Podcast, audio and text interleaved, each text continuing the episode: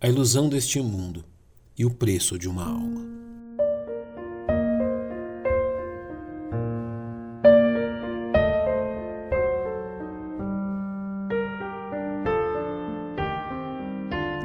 Todo aquele que lê as Escrituras com atenção e verdadeiro interesse encontra no oitavo capítulo do Evangelho segundo Marcos uma das mais diretas confrontações feitas pelo Senhor Jesus a seus ouvintes assim narrada pelo evangelista.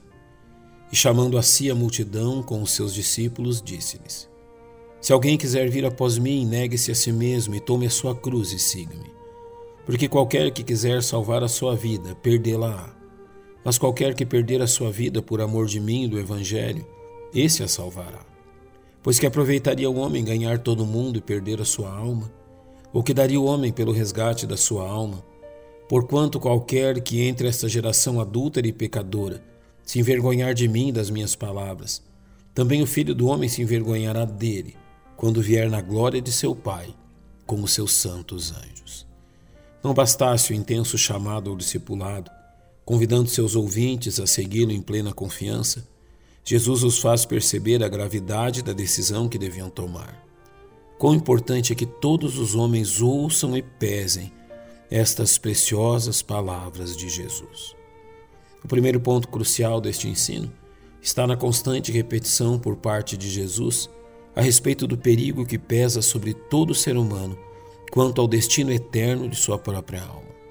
Repetidamente, Jesus os alerta a respeito do risco da perda da alma como resultado de escolhas equivocadas, como quando os questiona: que aproveitaria o homem ganhar todo o mundo e perder a sua alma?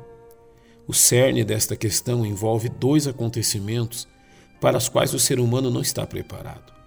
O primeiro e inevitável acontecimento é a morte física, que decreta o fim da existência do ser humano nesta vida. A morte é uma sentença punitiva sobre todo ser humano devido ao pecado herdado desde seus primeiros pais, como Paulo ensina em sua carta aos Romanos. Portanto, como por um homem entrou o pecado no mundo e pelo pecado a morte, Assim também a morte passou a todos os homens, por isso que todos pecaram. O segundo e também inevitável acontecimento é o juízo que todo ser humano enfrentará após sua morte, como nos revela o autor da carta aos Hebreus. E como aos homens está ordenado morrerem uma vez, vindo depois disso o juízo. O segundo ponto crucial deste ensinamento de Jesus é revelado em seu questionamento: o que daria o homem pelo resgate da sua alma? Revelando que nem mesmo a riqueza existente em todo este mundo é suficiente para resgatar uma única alma do poder da morte. Nesta sentença, Jesus nos faz avaliar o real peso da condenação que jaz sobre os ombros de todo ser humano, fazendo saber que iniciam sua jornada já escravizados e derrotados pelo poder do pecado, incapazes de libertarem-se por seus próprios meios e desconhecedores do tempo que dispõem a fim de que esta questão seja resolvida. Nenhum ser humano é conhecedor de quanto tempo dispõe nesta vida. E mesmo que alguns poucos atinjam um século de existência, a esmagadora maioria dispõe de pouco tempo e de um certo número de oportunidades de serem livres da condenação antes que a morte os encontre. Há somente uma solução que deve ser alcançada enquanto o ser humano ainda se encontra neste mundo.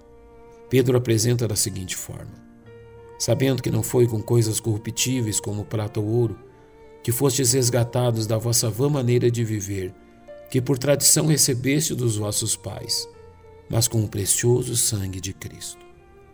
Há um resgate suficiente, um refúgio seguro em Jesus Cristo, a todo aquele que, arrependendo-se de seus pecados, confia neste tão grande Salvador. Portanto, não se deixe iludir pela glória deste mundo.